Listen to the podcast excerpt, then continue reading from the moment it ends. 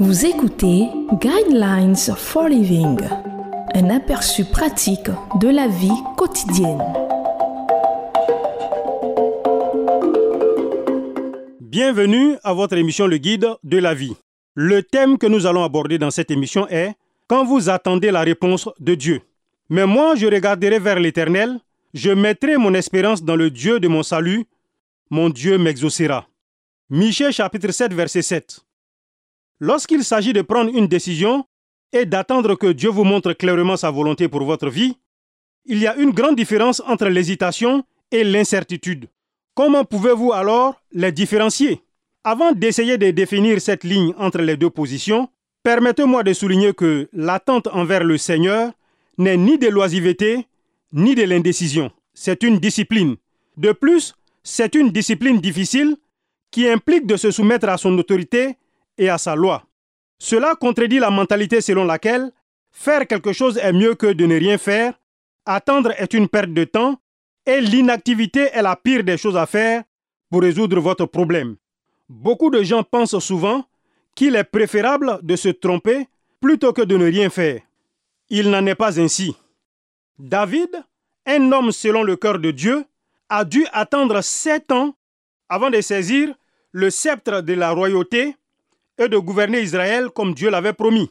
Il passa sept longues années en tant que fugitif, se demandant s'il vivrait pour voir la promesse se réaliser. Il a dit, Oh, si je n'étais pas sûr de voir la bonté de l'Éternel au pays des vivants, espère en l'Éternel. Fortifie-toi et que ton cœur s'affermisse. Espère en l'Éternel. Psaume 27, 13 à 14. Miché, un autre homme qui a vécu pendant une période de grande agitation, déclare en contraste avec ceux qui l'entourent. Mais moi je regarderai vers l'Éternel, je mettrai mon espérance dans le Dieu de mon salut, mon Dieu m'exaucera. Michée 7, 7. Peut-être pensez-vous que le fait d'attendre a été efficace pour les hommes du passé, mais qu'en est-il pour ceux d'aujourd'hui? Avant de considérer que cela puisse correspondre à du temps et des efforts qui sont en vain, voici ce qu'a écrit Vance Avner, un pasteur itinérant américain du début du XXe siècle. Appelez cela comme vous voulez, mais il y a une attente devant Dieu que nous les humains modernes et toujours pressés ne connaissons pas. Cela les renvoie vers ce qu'ils doivent faire avec la main de Dieu sur eux, de telle manière que les eaux du Jourdain se séparent devant eux.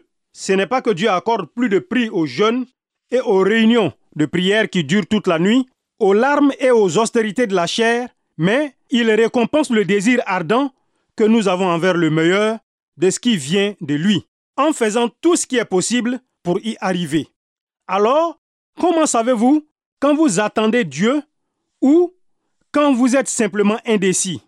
Lorsque vous avez cherché Dieu sincèrement et que vous avez un témoignage au plus profond de vous-même, peut-être quelque chose que vous avez du mal à expliquer ou même à comprendre parfaitement, et que vous savez que ce qui vous pousse est en accord avec les Écritures et confirmé par les chrétiens en qui vous avez confiance, vous savez alors que vous avez entendu la voix de Dieu.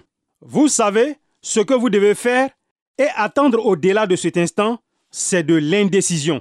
Il y a une grosse différence entre les deux. Je vous conseille de lire le psaume 27. Le sujet est Dieu. Dieu voulant, le thème que nous allons aborder à la prochaine émission est Apprenez à dire la vérité. Que Dieu vous bénisse.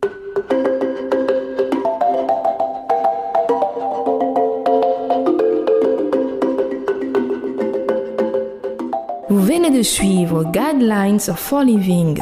Pour en savoir plus sur l'émission, veuillez contacter la station que vous écoutez.